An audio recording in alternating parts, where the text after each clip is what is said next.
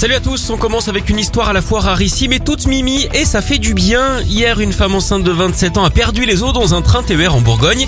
Ce n'est déjà pas courant mais le plus incroyable c'est que ça lui était déjà arrivé deux ans plus tôt sur la même ligne de train et le contrôleur qui l'a prise en charge en attendant les secours était lui aussi le même homme que pour son premier accouchement sur les rails.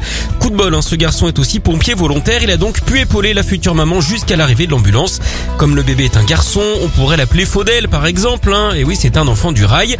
D'ailleurs savez-vous comment un cheminot appelle son enfant préféré? Eh Il dit tout simplement que c'est son chouchou.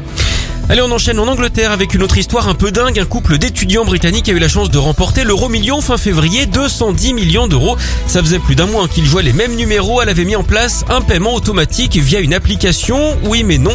Rachel et Liam avaient bien la bonne combinaison, mais en contactant la loterie, ils ont appris que le paiement du ticket avait été refusé car ils n'avaient pas l'argent suffisant sur leur compte. À ce propos, vous savez pourquoi les bookmakers ne sont pas toujours des gens marrants? Tout simplement parce qu'ils sont parieurs.